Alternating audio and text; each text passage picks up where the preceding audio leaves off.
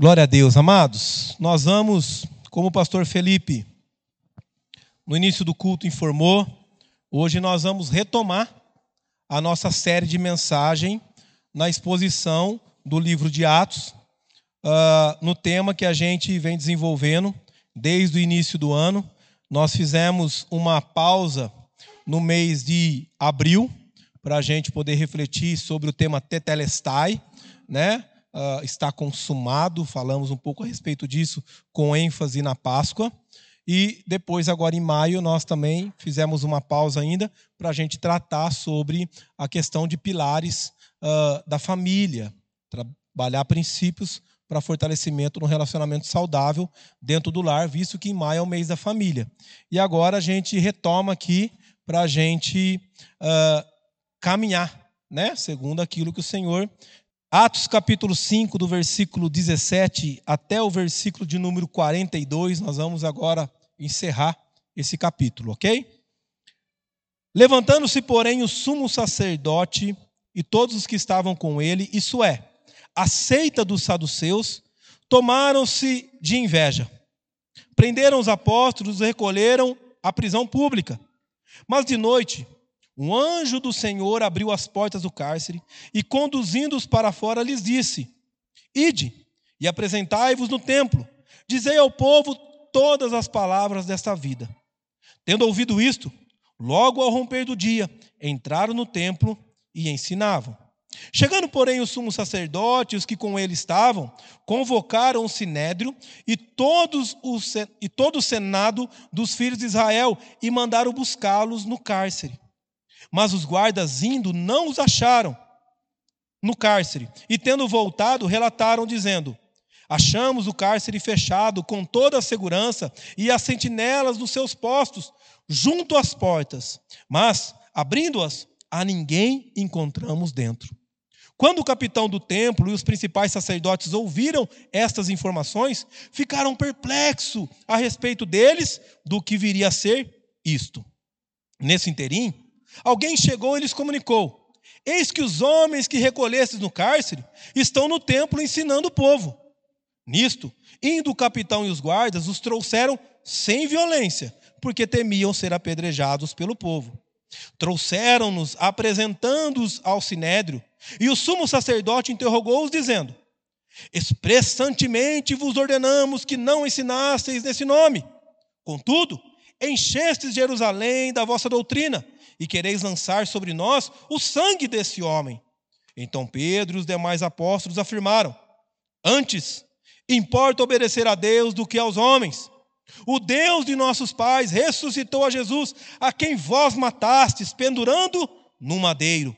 Deus, porém, com a sua destra o exaltou a príncipe e salvador, a fim de, de conceder a Israel o arrependimento e a remissão de, pe de pecados. Ora, nós somos testemunhas destes fatos, e bem assim o Espírito Santo que Deus ortogou aos que lhe obedecem. Eles, porém, ouvindo, se enfureceram e queriam matá-los. Mas, levantando-se no sinédrio, um fariseu chamado Gamaliel, mestre da lei, acatado por todo o povo, mandou retirar os homens por um pouco. E lhes disse: Israelitas, Atentai bem no que ides fazer a esses homens. Porque antes desses dias se levantou Teudas, ensinando ser, insinuando ser ele alguma coisa, ao qual se agregaram cerca de 400 homens. Mas ele foi morto, e todos quantos lhe prestavam obediência se dispersaram e deram em retirada. Depois desse, levantou-se Judas, o galileu, nos dias do recenseamento e levou muitos consigo. Também este pereceu, e todos quantos lhe obedeciam foram dispersos. Agora vos digo: dai de mão a estes homens, deixai-os, porque se este conselho ou esta obra vem de Deus, de homens, perecerá. Mas se é de Deus, não podereis destruí-los, para que não sejais porventura achados lutando contra Deus. E concordaram com ele. Chamando os apóstolos, açoitaram-nos e ordenando-lhes que não falassem em nome de Jesus, os soltaram. E eles, se retiraram do cenédrio, regozijando-se por terem sido considerados dignos de sofrer afrontas por esse nome. E todos os dias, no templo e de casa em casa, não cessavam de ensinar e de pregar Jesus, o Cristo. Curva a tua cabeça, por gentileza, fecha os teus olhos. Deus bendito, queremos agradecer ao Senhor mais uma vez por essa noite maravilhosa. Obrigado pela tua igreja reunida. Obrigado pela tua palavra que foi lida e está exposta diante dos nossos olhos. Clamamos nesse momento que, por intermédio do teu Espírito Santo, o Senhor ilumine a nossa mente. Deus, use a minha vida como instrumento nas tuas mãos, para que não sejam as minhas palavras, mas que sejam as palavras que venham diretamente do Senhor. Que a tua palavra, que é o Senhor falando ao teu povo, seja exposta de maneira clara, objetiva e fiel nessa noite. É no nome santo de Jesus que eu oro, que eu clamo a Ti. Amém. Amados, por acaso, algum dia da sua vida, você foi difamado ou difamada, perseguido ou perseguida por pessoas que invejavam você? Alguém já armou alguma cilada pelo fato de querer ser quem você é e querer ter o que você tem? Com certeza, todos nós já enfrentamos essa situação, seja no trabalho, seja na família, seja em meio aos colegas.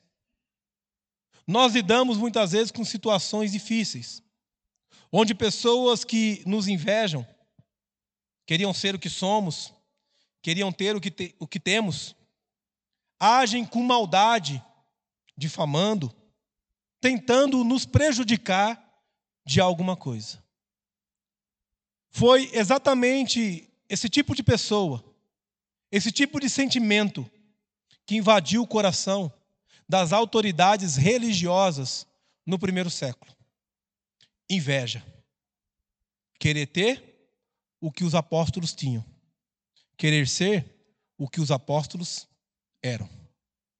Vamos relembrar um pouquinho o que estava acontecendo. Após Atos 2, o derramamento do Espírito Santo, Pedro vai ao templo, proclama a palavra poderosamente, um paralítico é curado. Pedro é preso, juntamente com o apóstolo João. Mas o sinédrio, não tendo como mantê-los presos, os solta, ameaçando que se proclamassem o evangelho novamente, sofreriam outras penas. Pedro, João e os demais apóstolos continuam proclamando o evangelho. A igreja continua avançando. Alguns adorando a Deus genuinamente. Outros, como Ananias e Safira, sendo falsos adoradores. Mas Deus sempre purificando a sua igreja. Mas, segundo os versículos de número 12 a 16, a igreja ela cresce de maneira avassaladora. A manchete nos jornais do mundo antigo, nas redes, a conversa na rua é: Deus tem feito coisas grandiosas por intermédio dos apóstolos a ponto de muitas pessoas virem de cidades vizinhas.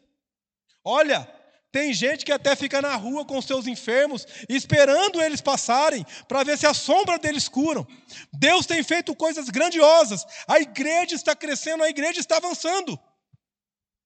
Isso gera grandes ciúmes no coração do sumo sacerdote, dos membros do sinédrio, principalmente a ala dos saduceus que era a ala aristocrática dentro do templo, que era a ala que assumia a, a, posição política e controlava as maiores lideranças, o sumo sacerdote, que no caso aqui defende que até então era Anás. Veja, segundo os versículos de número 17 e 18, é bem claro que o sumo sacerdote, todos que estavam com ele, inclusive a seita dos saduceus, por que a seita dos saduceus? Porque os saduceus eles não acreditavam, primeiro, na ressurreição do corpo. Eles não acreditavam que Cristo de fato havia ressuscitado dentre os mortos. Os saduceus não aceitavam o cristianismo por conta de não crer na ressurreição. Então eles perseguem os cristãos, e segundo, pelo fato deles estarem perdendo o poder político sobre o povo. Na medida que o povo começa a seguir os apóstolos, eles começam a deixar o judaísmo, eles começam a viver o cristianismo e eles abandonam toda a manipulação, toda a opressão que eles estão enfrentando e eles começam apenas a servir ao Senhor. Isso gera grandes ciúmes por parte dos saduceus. Consequentemente, por parte das autoridades, como o sumo sacerdote. Então, cheios de inveja, o que eles fazem? Manda prender os apóstolos. No entanto, agora, os apóstolos eles não são presos mais no templo, como aconteceu no caso de Pedro e João. No caso agora, todos os apóstolos são presos, não apenas João e não apenas Pedro. E não são presos no templo, mas são presos agora na cadeia pública. Eles estão junto com assassinos, homicidas, são considerados bandidos por proclamarem o evangelho, por viverem em fidelidade e fazer aquilo que é da vontade do Senhor. A verdade é que no versículo 17 e 18, nós vamos perceber que a intenção do, das autoridades religiosas é impedir o avanço da igreja é impedir o progresso do cristianismo. Eles, de alguma maneira, eles precisam parar com isso. Mas a grande questão é que todos os intentos e planos dele serão frustrados. E sabe por quê? Porque Deus frustra os planos daqueles que tentam impedir o avanço da igreja. Amados, assim como no primeiro século, acontece nos dias de hoje. A igreja tem crescido de maneira avassaladora, mas isso tem suscitado muitas perseguições. A gente vê isso, por exemplo, no âmbito político. Hoje, os nossos governantes, eles sabem que a presença cristã no voto, ela é significativa.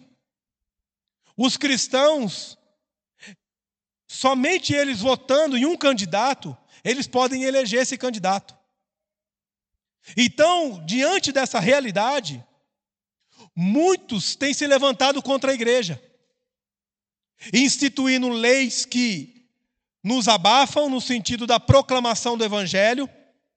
Você não poderá proclamar o evangelho publicamente, fora de uma instituição privada, ainda não foi aprovada essa lei e em nome de Jesus não será.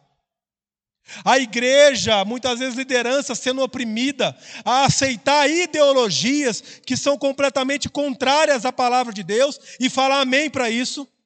Veja, o Estado, ele tem tentado abafar e oprimir a igreja. Mas todas essas tentativas, todos esses intentos por parte dos inimigos de Cristo, eles serão frustrados.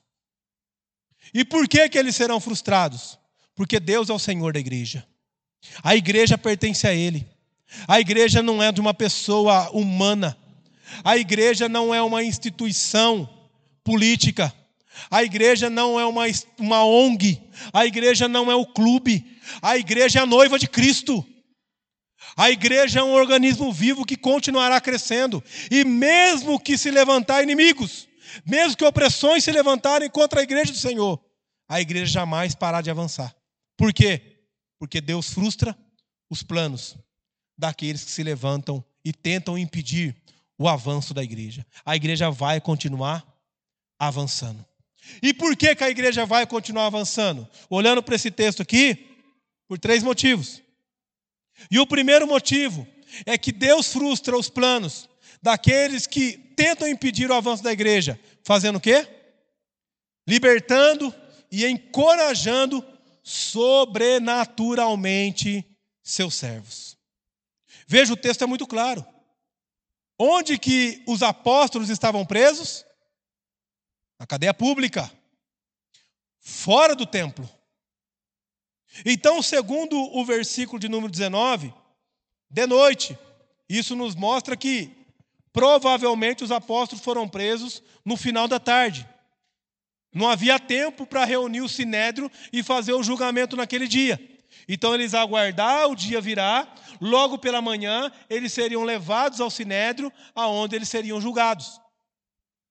Então, provavelmente na madrugada, o texto bíblico diz que um anjo ele vai até a prisão e ele liberta os apóstolos.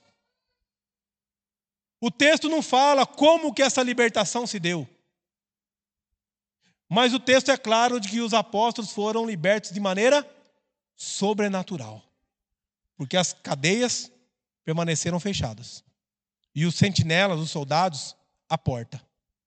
Mas lá dentro não havia mais apóstolo nenhum.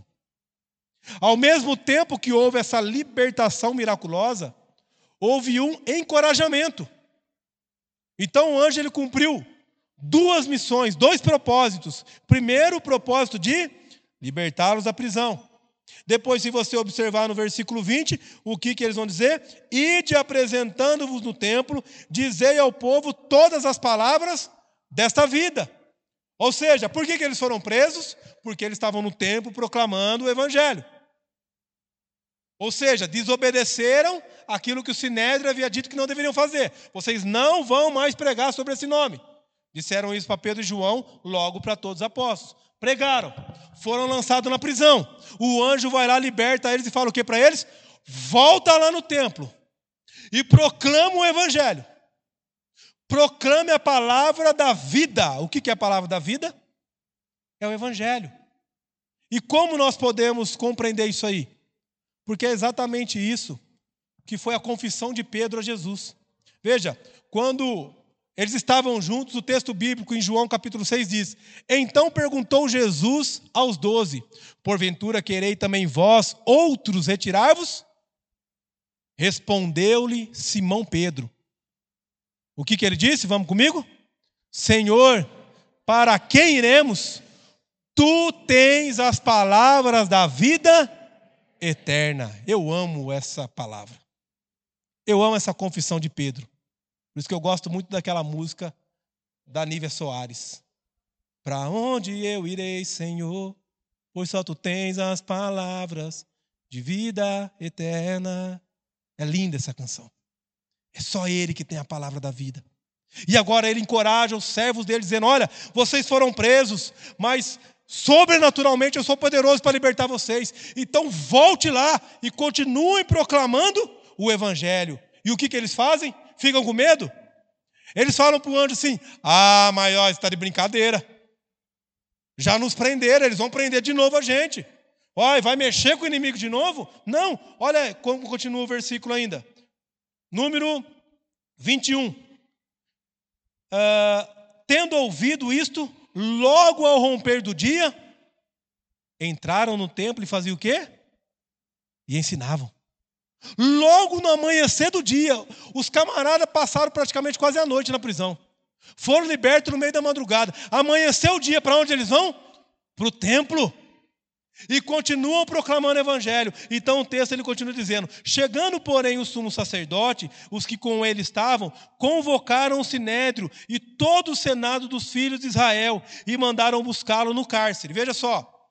Por que, que o sumo sacerdote não encontrou com eles no templo? Porque provavelmente os apóstolos eles estão pregando no pórtico de Salomão.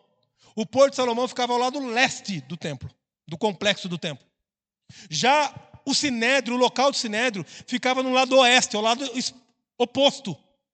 Ou seja, a sede de justiça na perspectiva do sumo sacerdote, o desejo deles em pegar e, e, condenar aqueles homens e acabar com o avanço da igreja era tão grande que o sumo sacerdote nem foi fazer as orações matinais.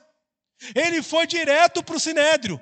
Então ele não se encontrou, que era uma sala do sinédrio, era onde aconteciam os julgamentos, ali no, dentro do templo, dentro do complexo do templo. Só que os apóstolos estavam onde? Pregando o evangelho, lá do outro lado. Os camaradas aqui reunidos, reuniu todo mundo, convocou toda a liderança israelita E aí ele vai dizer o quê? Vamos continuar a leitura? Eles vão mandar ir buscá-los no cárcere. Mas os guardas indo não os acharam no cárcere. E tendo voltado, relataram dizendo: Achamos o cárcere fechado com toda a segurança e a sentinela nos seus postos, junto às portas, mas abrindo-as, a ninguém encontramos dentro. Quando o capitão do templo e os principais sacerdotes ouviram essas informações, ficaram perplexos a respeito deles, do que, do que viria a ser isto. Já, já pensou, gente? O capitão do templo era da linhagem sacerdotal. O capitão do templo era um soldado de confiança do sumo sacerdote. Ele era o único que não trocava de posto. Era dever do guarda, do, do, do capitão, manter a segurança em volta do templo, dentro do templo e principalmente manter os presos dentro da prisão. Quando os soldados voltam e falam assim, gente, ó, chegamos lá, estava tudo fechadinho, certinho, como deixamos ontem à noite. Inclusive os guardas que nós deixamos lá, eles estavam lá firme. E quando a gente abriu, não tinha ninguém lá dentro. Nesse momento, pense comigo, o burbúrio que começa a levantar ali dentro do sinédrio. As pessoas dizendo: não é possível, alguém está ajudando eles. Não, ó, molhou a, molhou a mão de alguém aqui. E aqueles guardas, aquele sentinela lá aqui, ó, que estava tranquilo. Quem molhou a mão deles? E eles começaram a discutir. Mas a grande verdade é que eles não se atentavam, que eles receberam ajuda de fora sim, mas não terrena, espiritual. Não da terra, mas do céu. Eles receberam a ajuda do Senhor, porque é isso que o Senhor faz. Os homens podem se levantar e tentar lançar os servos de Deus na prisão, fazer a maldade com os servos de Deus, mas Deus torna o mal em bem. Deus é quem liberta os seus servos. Amados, e isso é uma grande verdade com a minha vida e com a sua vida. Conta-se que, certa vez, um jovem soldado holandês, lutando a Guerra Fria, tomou um tiro no pé. Foi levado às pressas, porque estava no meio do tiroteio, apenas com esse ferimento. No hospital, ele começou a orar e entendeu que Deus o livrou, o libertou da morte naquele dia. Então, ali naquele leito, se recuperando, ele sentiu-se chamado pelo Senhor para não voltar para a guerra com arma, mas para voltar para a guerra com Bíblia e entregar para as pessoas que estavam nos campos, lutando que é na região chamada antigamente de União Soviética. Esse homem, ele enche o fusca dele com Bíblia. Para todo lugar tinha Bíblia. Arrancou o banco da frente, Bíblia para lá, Bíblia para o banco, Bíblia para todo lugar. Montou no fusca e ó, pau, vamos entregar a Bíblia. Só que ele sabia que aqueles países, chamados Cortina de Ferro, eram países perseguidos. O evangelho não podia entrar ali. Então, no meio do caminho, antes de chegar na fronteira, ele orava. Deus, o Senhor, é poderoso e deu vista aos cegos. Mas agora eu clamo ao Senhor: cega os que podem ver. E quando ele chegou na fronteira, impressionantemente, os soldados revistaram o carro, que tinha a Bíblia até no teto, e não viram as Bíblias. Então, esse homem, conhecido para nós como irmão André, ficou conhecido como contrabandista de Deus. Ele é o embaixador das missões Portas Abertas, que proclama o evangelho em países perseguidos. Veja, amados, Deus libertou os apóstolos de maneira sobrenatural. Deus fez uma obra sobrenatural para que o irmão André entrasse em fronteiras fechadas para o evangelho. Deus encorajou os apóstolos a proclamar o Evangelho. Deus encorajou aquele soldado no leito para que continuasse proclamando o Evangelho. E assim é comigo, assim é com você. Um dia eu e você estávamos aprisionados nos nossos pecados, no nosso estilo de vida, nos nossos desejos egoístas, fazendo apenas coisas para nós mesmos. Mas o que, o Senhor fez? Nos alcançou sobrenaturalmente. Através do Espírito Santo, nos conduziu ao arrependimento e à fé. E uma vez que nós passamos a crer em Cristo e fomos purificados dos nossos pecados, nós fomos encorajados a proclamarmos o Evangelho, a dizermos para pessoas que somente Jesus Cristo tem a palavra da vida. Somente Ele pode curar, somente Ele pode transformar, somente Ele pode fazer coisas poderosas, e é exatamente isso que nós somos chamados a fazer. Vai continuar havendo perseguições? Vai. Vai continuar havendo ofensas? Vai. Vai continuar havendo missionários mortos nos campos? Vai, mas o evangelho jamais vai parar de crescer, porque o Senhor está à frente da sua igreja.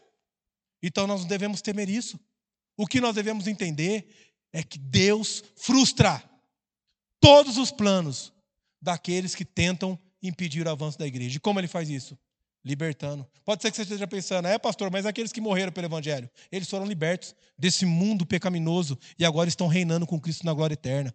De alguma maneira ou outra, Deus nos liberta. De uma maneira ou outra, através do sangue dos mártires, o Senhor tem encorajado a mim e a você continuar proclamando o Evangelho. E é isso que nós temos que entender.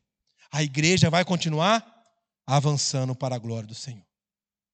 Segundo, a gente também compreende nesse texto aqui que Deus ele frustra os planos, intentos daqueles que se levantam para tentar impedir o avanço da igreja. Fazendo o quê? Capacitando os seus servos diante dos opositores.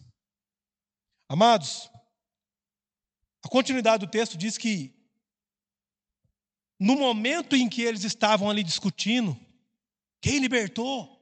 O que está acontecendo? Estamos sendo traídos? Será alguém que está aqui dentro? Será que os soldados foram comprados? E aí o texto bíblico diz: nesse interim, alguém chegou e lhes comunicou. Comunicou o quê? Ó, os homens que vocês estão procurando, vocês prenderam porque estava pregando no templo, eles estão lá no templo pregando. Já pensou, gente? Né? É que nem quando você tem aquela notícia assim, ó, você falou para o seu filho não fazer aquilo mais, ele está lá na rua fazendo. Você fala, ah, infeliz. Hoje eu acerto a, a, a orelha desse menino. Né? A mesma raiva que a gente fica, a mesma sede de vingança, estava no coração desses homens. Portanto, que, o que o texto diz aqui, olha, nisto indo o capitão agora não mandou mais só, falou assim: agora quem vai sou eu. Ah, agora eu vou ajeitar esses camaradas. Agora eu busco eles. Ah, quem que dedou? Né? Quem foi, o, na nossa linguagem, o X9? Não sabe. Pode ter sido um sacerdote que estava lá orando. Pode ter sido um levita. Pode ter sido um guarda do templo que estava ali cuidando. Pode ter sido qualquer pessoa que passava lá. Não sabe. A questão é que dedaram eles. Mas eles também não estavam se escondendo de ninguém, porque se eles fossem pregar escondido, eles não tinham voltado no templo. E aí o capitão e os guardas, olha o texto, indo o capitão e os guardas os trouxeram sem violência, porque temiam ser apedrejados pelo povo. Quando o capitão do templo e os guardas chegam lá, o povo está ouvindo a mensagem. E aqui já mostra que os apóstolos já tinham a autoestima do povo e a baixa estima do sinédrio. Quando eles chegaram aqui, se eles são brutos, se eles fazem alguma coisa, o que, que ia acontecer? O povo ia pegar eles. Então eu fico imaginando. O capitão chegando, gente, por gentileza, Brinca não. É, o Sinédrio mandou a gente vir aqui. Agora, se vocês falarem que vocês não querem ir, nós vamos ter que pegar a força. Nem pegar a força, o negócio vai ficar feio aqui. E os apóstolos, eles vão tranquilo. Os apóstolos não estão com medo nenhum. Olha só, o texto diz assim, ó. Trouxeram-nos apresentando-nos ao Sinédrio. E o sumo sacerdote os interrogou. Ou seja, eles foram. Mas por que, que eles foram? Porque eles sabiam da palavra de Jesus. E qual foi a palavra de Jesus? Vamos ler juntos? Por minha causa, sereis levados à presença de governantes e de reis, para lhes servir de testemunho, e eles aos gentios. E quando vos entregarem, não cuideis do que haver de falar. Por quê? Porque naquela hora vos será concedido o que haveis de dizer, visto que não sois vós o que falais, mas o Espírito do vosso Pai, a quem vai falar por vós. O que, que os apóstolos falam? Tá bom, você quer que a gente vá lá? Tem que ir lá conversar? Bora! Sabe por quê? Porque o meu Senhor, ele disse que eu seria levado diante dos tribunais. Ele disse que isso iria acontecer. E eu não tenho medo nenhum, porque que se vocês questionarem? O Senhor, ali naquele momento, ele vai falar por mim. E mesmo porque eles tinham acabado de passar por quê? Um livramento sobrenatural. Esses homens não estão nem um pouco preocupados e sabiam que, mesmo que fossem mortos, condenados lá à decapitação, a ser lançado para feras, a ser apedrejado ou a crucificação, eles morreriam para a glória do Senhor. Então eles vão, tá bom, bora, gente. Quando eles chegam lá, o sumo sacerdote, né, eles estão sentados em um meio círculo, uma meia lua, os apóstolos são colocados de pé diante deles, e então o sumo sacerdote, né, dirigindo ali, presidindo a, a todo o julgamento, ele diz assim: expressamente vos ordenamos que não ensinasseis nesse nome. Contudo, encheste Jerusalém da vossa doutrina, e quereis lançar sobre nós o sangue desse homem? Observe que a fúria do sumo sacerdote é tão grande que ele nem ousa falar o nome de Jesus ele cita esse homem, esse nome. Eu não falei para vocês expressamente, vocês pararam de pregar esse nome? Agora vocês saem pregando aí para tudo quanto é lado desses nomes, e ainda vocês começam a lançar culpa sobre nós? E de fato eles eram culpados. Como o que o sumo sacerdote está fazendo aqui, dizendo, oh, nós não temos culpa nenhuma do sangue desse homem, e agora vocês estão lançando culpa sobre nós, mas tinham. E por que tinham? Porque no dia da crucificação, Olha o que aconteceu. O que, que Pilatos disse? Estou inocente do sangue deste homem, desse justo, perdão.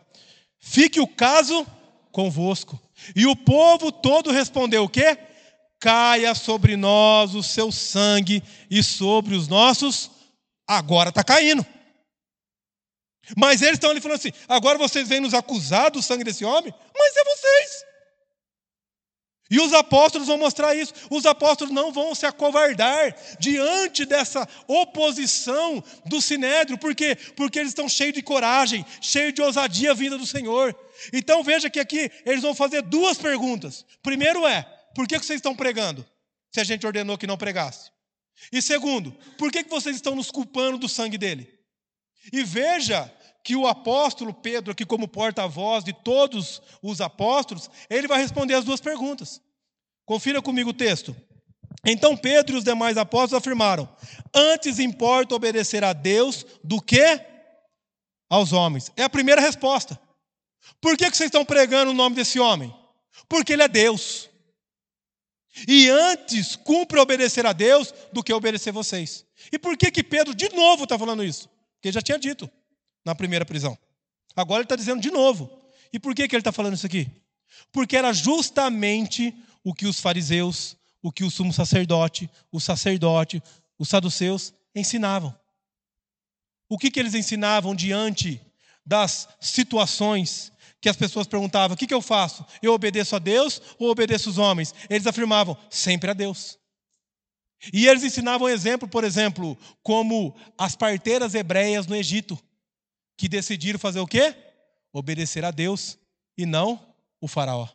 Eles ensinavam sobre Sadraque, Mesaque, Abidinego, que não se prostraram diante da estátua que o rei Nabucodonosor mandou fazer. Eles ensinavam sobre Daniel, que não se contaminou e continuou orando três vezes ao dia, quando o rei Dário baixou um decreto dizendo que durante 30 dias ninguém podia orar. Então eles diziam: olha, antes obedecer a Deus. E agora aqui Pedro está dizendo o quê? Olha, julgue vocês aí. Não são vocês que dizem que sempre tem que obedecer a Deus? É o que estamos fazendo. Antes convém obedecer a Ele do que obedecer vocês. E aqui eles ficam sem respostas. E aí então agora Pedro e os apóstolos vão para a segunda resposta. Observe o texto. Ele diz o seguinte: O Deus de nossos pais ressuscitou a Jesus, a quem vós matastes, pendurando no madeiro. Olha a ousadia, a coragem de Pedro. Ele está falando, vocês estão nos culpando. Agora Pedro fala, mas vocês são culpados mesmo. Vocês mataram Jesus. E é exatamente o que o Evangelho faz. Quando o Evangelho é proclamado, o Evangelho não negocia. O Evangelho mostra o pecador é aquele que condenou Jesus e condena Jesus toda vez que ele tem atitude pecaminosa e não serve o Senhor. Interessante que Pedro ele usa muito bem as suas palavras. Ele coloca as palavras corretas, porque o Senhor é quem fala por aquele que está diante do testemunho. E por que que Pedro responde: "Vocês penduraram no madeiro"? Porque havia na lei de Moisés dito que aquele que é pendurado no madeiro é maldito de Deus. Então o que Pedro está dizendo, vocês penduraram ele no madeiro, ou seja, vocês mataram ele como maldito de Deus. Mas ele não é maldito de Deus. Ele é o filho de Deus. Ele é o Deus que se fez homem. E aí, essa verdade ele vai dizer o seguinte: Deus, porém, com a sua destra o exaltou, a príncipe salvador, a fim de conceder a Israel o arrependimento e a remissão dos pecados. É esse que vocês crucificaram. Mas Deus estava na frente disso, porque Deus queria conceder arrependimento. Ao mesmo tempo, Pedro responde as duas perguntas, e agora Pedro faz o quê? Proclama graça. Pedro fala: vocês fizeram isso mas há uma solução. É vocês entender que Deus fez isso para que vocês se arrependessem. E eu quero deixar claro para vocês: é esse evangelho que nós pregamos. É isso que nós anunciamos. Por isso que ele diz assim: ora, nós somos testemunhas desses fatos, e bem assim o Espírito Santo que Deus ortogou aos que lhe obedecem. O que ele está dizendo aqui? Nós vimos Jesus, nós andamos com Jesus, nós vimos vocês condenando Jesus, nós vimos Jesus Cristo sendo morto, nós vimos Jesus Cristo ressuscitado, nós somos testemunha, e o Espírito Santo que foi derramado sobre nós alguns dias atrás testifica essa verdade no nosso coração, é esta a nossa proclamação. Amados, olha que ousadia desse homem, e é exatamente essa ousadia que eu e você precisamos ter hoje. Quantas vezes, queridos, nós estamos em lugares que a gente se sente coagido pelo fato de ser cristão. A gente até dá aquela murchada, pensando assim: se eu falar alguma coisa aqui, vão tirar sarro de mim. Quantas vezes, por exemplo, no trabalho, você é ordenado a fazer uma coisa que contraria a palavra de Deus, mas você não fala não porque você tem medo de perder o emprego e você não se posiciona. Quantas vezes na faculdade, na escola, num curso, você vê professores blasfemando a palavra de Deus e você não fala nada porque na sua cabeça não adianta falar mais nada. Isso não vai mudar. E a gente se omite. E vivemos como se fosse mais um. Quantas vezes você tem a oportunidade de proclamar o evangelho na fila do banco, na fila do Nore, quando você vai comprar comida? Que é a maior fila que tem em Batatais né? Diga-se de passagem. E a gente tem a oportunidade para pregar o evangelho, nós não pregamos. Pelo contrário, a gente entra na reclamação junto. É verdade, é. Não, tá muito caro as coisas. Meu Deus do céu. Ai, olha, tem que acontecer alguma coisa. Esse mundo tem que acabar. Verdade. Verdade nada. Esse povo tem que converter. Esse povo precisa amar Jesus, mas a gente não prega o evangelho, a gente negocia o evangelho. Por quê? Porque a gente se sente incapaz de proclamar. Mas a mesma palavra que foi dada para os apóstolos é a palavra de Deus que foi dada a mim e a você. O que Jesus disse a eles, ele disse a mim e a você: não tenham medo, porque quando vocês forem colocados diante das autoridades, quando vocês forem confrontados, não serei vós que irão falar, mas eu falarei por vós. Amados, essa palavra se cumpre na minha vida, essa palavra se cumpre na sua vida e você precisa confiar nisso. Quando alguém pedir que você se posicione diante da sua fé, se posicione, independente de quem seja. Se isso vai custar muitas coisas na sua vida, Deus é poderoso para te honrar. Mas a verdade é que opositores se levantarão porque eles vão querer nos calar. E muitas vezes o que a gente tem feito, a gente se cala. Manda fechar a igreja, a gente fecha. Manda parar de distribuir folhetos, a gente para. Agora estão tentando mandar parar a gente proclamar, e muitos vão parar de proclamar porque vão ficar com medo de ser preso. Manda pastor ser obrigado, na verdade, obriga pastor fazer casamento de, de, de relacionamentos homoafetivos. E muitos pastores falam: eu vou ter que fazer, porque se eu não fizer, eu vou preso. Prenda então. A gente perdeu a coragem, a gente perdeu a ousadia. Mas o Espírito Santo está em nós. Nós somos as testemunhas hoje. O Espírito Santo testificou no nosso coração. Então o que nós vamos fazer? Proclamar o Evangelho. Nós precisamos chegar diante das pessoas e dizer claramente: nós estamos obedecendo a Deus, porque antes convém obedecer a Ele e não obedecer a homens. Foram vocês mesmos que mataram Jesus com os seus pecados. Arrependei-vos. Essa deve ser a pregação. Por mais que doa, por mais que olhar no olho do pecador, e muitas vezes sendo nosso parente, sendo um amigo de trabalho, sendo um parceiro na caminhada, muitas vezes é difícil olhar para esse parceiro e falar assim: o estilo de vida que você leva é um estilo de vida infernal. Nós precisamos dizer, por mais que eles vão ficar bravos. Mas veja, a palavra, ela confronta, muitas vezes causa dor, mas ela liberta, ela cura ela transforma. Foi assim comigo, foi assim com você.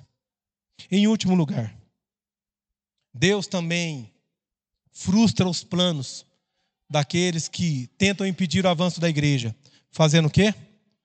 Concedendo alegria aos seus servos em meio à perseguição. Muitas vezes Deus não vai nos livrar da perseguição. Ele vai fazer que você se sinta feliz na perseguição.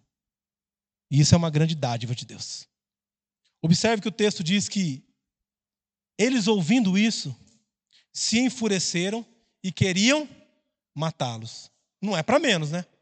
Imagina, ali o sumo sacerdote, com toda a autoridade dele, diante de todo o sinédrio, falou: Ó, não ordenamos expressamente que vocês não pregassem nesse nome? Vocês estão pregando, vocês estão nos culpando. Pedro vira para ele e fala: E vamos continuar porque convém obedecer a Deus. E realmente vocês são culpados. Vocês mataram Jesus. Então se arrependam dos seus pecados. Imagina, gente. Esses homens ficaram doidos da vida. E ali eles começaram, não, agora nós vamos matar. Vamos pegar. Você imagina o tumulto que virou aquilo.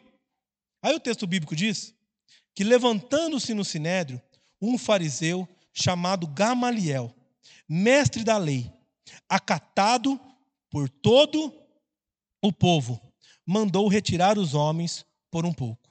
Veja, um fariseu. E é interessante observar isso porque os fariseus, no ministério de Cristo, contrariaram muito ele. Mas no ministério pós-Pentecostes, os fariseus, por um lado, eles ajudavam, não deixaram de perseguir também os cristãos, mas ajudavam. Por quê? Porque os saduceus também não tinham comunhão com os fariseus. Eles não se batiam. Porque os fariseus criam na ressurreição. Já os saduceus não. E pelo fato dos cristãos crerem na ressurreição, acabava que os fariseus olhando para eles até mesmo como alguém que poderia apoiar nesse sentido. Então Gamaliel, filho de um fariseu chamado Simeão, neto de Eliu, que foi o grande sumo sacerdote que construiu a escola dos fariseus. Um homem extremamente ponderado, acatado, não só pelos membros do sinédrio, mas pelo povo.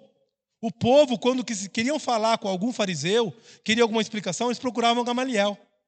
Foi aos pés de Gamaliel, esse homem aqui, que o apóstolo Paulo aprendeu o judaísmo. Então, esse homem, vendo todo aquele alvoroço, ele falou: gente, calma, calma, tira os apóstolos daqui, tira esses homens daqui, porque o negócio vai ficar feio. Vão matar eles. E o que eles estão fazendo é loucura. Aí, olha só o que vai acontecer. E lhes disse, Gamaliel falando, israelitas, atentai bem no que ides fazer com esses homens. Porque antes desses dias se levantou Teudas, ensinando ser ele alguma coisa, ao qual agregaram cerca de quatrocentos homens, mas ele foi morto, e todos quantos lhe prestavam obediência se dispersaram e deram em retirada. O que quem foi Teudas? Teudas foi um homem que ele chamou muitas pessoas para pegarem seus bens, acompanharem ele até o Rio Jordão, porque ele ia fazer aquelas pessoas atravessar em penchuto. Ele abriu o Rio Jordão. Quando chegou lá, ele não fez nada. E diante de tudo que ele havia prometido, o, o exército matou Teudas.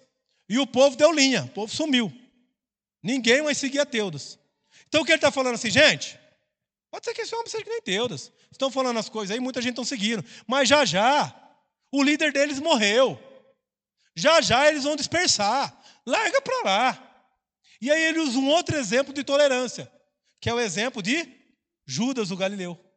Veja só, ele vai dizer assim: Depois desse, levantou-se Judas, o Galileu, nos dias do recenseamento, e levou muitos consigo. Também este pereceu, e todos quantos lhe obedeciam e foram dispersos. Em seis depois de Cristo houve o recenseamento. Recenseamento em Roma, ele não era apenas para contar as pessoas, mas era também para cobrar impostos. Judas, ele liderou uma revolta contra o Império Romano nesse dia. E muitas pessoas somando junto com ele, falou: não, nós vamos agora fazer essa revolta. E aí o que o Império Romano faz, o exército romano? Mata Judas. E aí as pessoas dispersam. Mas é desse grupo que surge o grupo, o movimento dos zelotes. Inclusive tem um discípulo, Simão o Zelote. Por quê? Porque o sinédrio, eles acabam tolerando os zelotes, porque sabem que não vai dar em nada. O movimento deles não tem força. Então, a outra coisa que aqui Gamaliel está levantando é o seguinte: olha, primeiro, assim como Teudas, o líder deles morreu, já já dispersa. Mas se continuar por mais um tempo, gente, tolera. Como no caso que vocês fizeram com Judas, os zelotes aí, esse movimento que vocês toleram, tolera isso também. Já não, não vai dar em nada. Agora, pensa comigo. Aí ele vai colocar a proposição dele.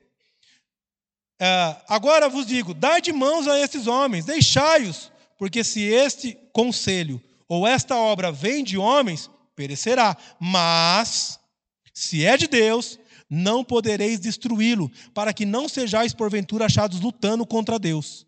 O que, que Gamaliel está dizendo? Se esses homens estão proclamando a palavra de Deus, obedecendo a Deus, como eles falaram, vocês vão matar esses homens aqui, vocês logo estão lutando contra Deus. E lutar contra Deus é perca de tempo. Os planos de vocês serão frustrados.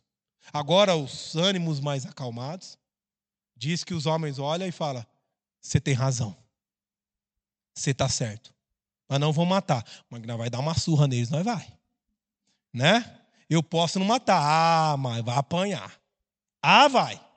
Por quê? Porque essa era a sentença que era dada dentro do sinédrio pela lei de Moisés. O que que dizia? Se o culpado merecer açoites, o juízo fará deitar-se e o fará açoitar na sua presença com o um número de açoites segundo a sua culpa. No máximo que poderia era 40. Paulo falou que ele já tomou 39, 40 menos 1. Né? Não sei por que a Bíblia não narra 39 de uma vez, né? mas é 40 menos 1. A palavra narra. E é exatamente o que vai acontecer. Então o que eles fazem? Concordam falam, tá certo, mas traz eles aí para nós bater um papo com eles e dar um, dar um coro. Porque lá atrás a gente avisou. A gente falou para Pedro e João que não era para pregar. Eles continuaram pregando. Quem sabe agora a gente tem que cumprir nossa palavra. Nós ameaçou. Agora falamos que vão matar, agora eles voltam aqui e a gente fala, não vai dar nada, não? Ah, gente, aí vai queimar o filme. Então vamos dar um couro neles. Vão dar uma surra, porque eles saem aqui falando assim: ó, já falaram, não fizemos, agora apanhamos. Se pegar nós de novo, eles vão nos matar. Então a intenção é o quê? É um medo progressivo. E aí o texto bíblico diz o quê? Ah, isso aqui é maravilhoso. Chamando os apóstolos, açoitaram-nos e ordenando-lhes que não falassem em nome de Jesus, o soltaram. E aí como que eles vão embora? Chorando? Você acha que eles vão embora assim reclamando com o outro? Aê, Pedro, falei para você. Por que, a gente não ficou em casa, não convidou as pessoas para tomar café lá, a gente pregava o evangelho lá? Não, mas você quer ir no templo. A situação que você colocou nós. As minhas costas agora, tu sangrando aqui, meu filho. Ah, eu não aguento mais essa vida, não. Não é o que muito crente faz? Pelo amor de Deus, pastor. Se for para ficar sendo igreja assim, nesse sofrimento danado aí, eu estou fora. Mas os camaradas vão embora fazendo o quê? Festa. Os camaradas com as costas tudo marcada, sangrando. E para o judeu, açoite, as marcas nas costas, é sinal de desonra. é sinal de vergonha. Para esses homens, era sinal de honra. Era sinal de orgulho, porque eles sofreram pelo nome de Cristo. Eu tenho certeza que na mente deles vinha a palavra de Jesus lá no Sermão do Monte, quando disse o quê? Bem-aventurados sois quando por minha causa vos injuriarem e vos perseguirem e mentindo disserem todo mal contra vós. Regozijai-vos e exultai, porque é grande o vosso galardão nos céus, pois assim perseguiram aos profetas que viveram antes de vós. Esse camarada saiu lá e falou assim: gente, aumentou o nosso galardão no céu, aleluia, oh glória! Que coisa maravilhosa. E aí o texto diz o quê? Como termina verso 42? E todos os dias, no templo de casa em casa, não cessava de ensinar e pregar Jesus, o Cristo. Os camaradas foram presos, os camaradas foram ameaçados, os camaradas apanharam, mas foram embora, felizes da vida, e não deixaram de proclamar o Evangelho. E muitas vezes o que acontece comigo com você? Primeira discussão na igreja, primeira chamada de atenção, primeira dificuldade, eu não piso mais nessa igreja também. Isso aqui é trabalho de homens. Aí falou o Espírito Santo, em pessoa pessoa, as pessoas santa no meio de todos. Irmãos, é um orgulho sofrer por Cristo. Então entenda uma coisa: quando você está na sua casa e sua família tira sarro por você ter que ir embora mais cedo para tomar banho para vir para o culto, ou tira sarro que você é aquele que fica dando dinheiro para pastor, quando você está no trabalho e você sofre perseguição, porque você é cristão. Quando as pessoas na rua tiram sarro, quando as pessoas te perseguem, isso não é motivo para você se sentir humilhado, para você andar cabisbaixo, para você andar assim, ai, coitado de mim, ai, estou sendo perseguido, ai, meu Deus do céu. É motivo de alegria. É motivo para você falar glória a Deus, aleluia, porque a maneira como eu estou vivendo está fazendo com que o pecado dos inimigos de Cristo sejam acusados. E quando o pecado do inimigo é acusado, eles perseguem, ele nos bate, ele nos oprime, eles fazem tudo isso. Então igreja tem que ser perseguida. Igreja precisa que as coisas acontecem para que a gente possa compreender que nós estamos no caminho certo. Não pense você que quando você reclama, dizendo, ai, estamos sofrendo muito, pastor, que isso vai fazer com que a gente mude a proclamação do Evangelho. Pelo contrário, é isso que nos incentiva. A perseguição não deve nos desencorajar, mas deve nos estimular a continuar proclamando o Evangelho. Veja, amados, a gente olha isso na vida dos apóstolos. Olha para a história da igreja. A história da igreja diz que os grandes homens de Deus, eles foram queimados vivos e quando estavam sendo queimados, eles cantavam louvores a Deus. A história diz que muitos foram condenados ao Coliseu para serem decapitados por gladiadores, para serem comidos pelas feras, e nos ônibus eles iam cantando e glorificando, porque se sentiam honrados em morrer pelo nome de Cristo. E hoje a gente passa por um probleminha na igreja. A gente faz o quê? Abandona Cristo. Hoje não dá certo alguma coisa na nossa vida, a gente faz um investimento, não dá certo, a gente tenta comprar uma coisa, não dá certo, o nosso relacionamento está passando por crise, a nossa amizade está passando por crise, a gente culpa Deus.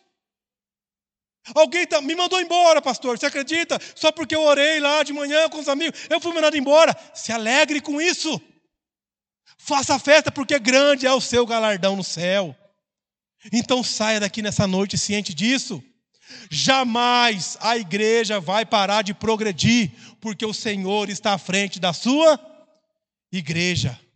Deus frustra os planos daqueles que tentam impedir o avanço da igreja. Então pode o governo se levantar, pode ideologia se levantar, podem homens se levantar, pode tentar impedir o avanço da igreja, pode perseguir pastor, pode perseguir líder de igreja, pode perseguir membro, pode tacar na fogueira, pode fazer o que for. A igreja vai continuar avançando, porque a igreja é do Senhor. E o Senhor é poderoso para quê? Para libertar e encorajar os seus servos.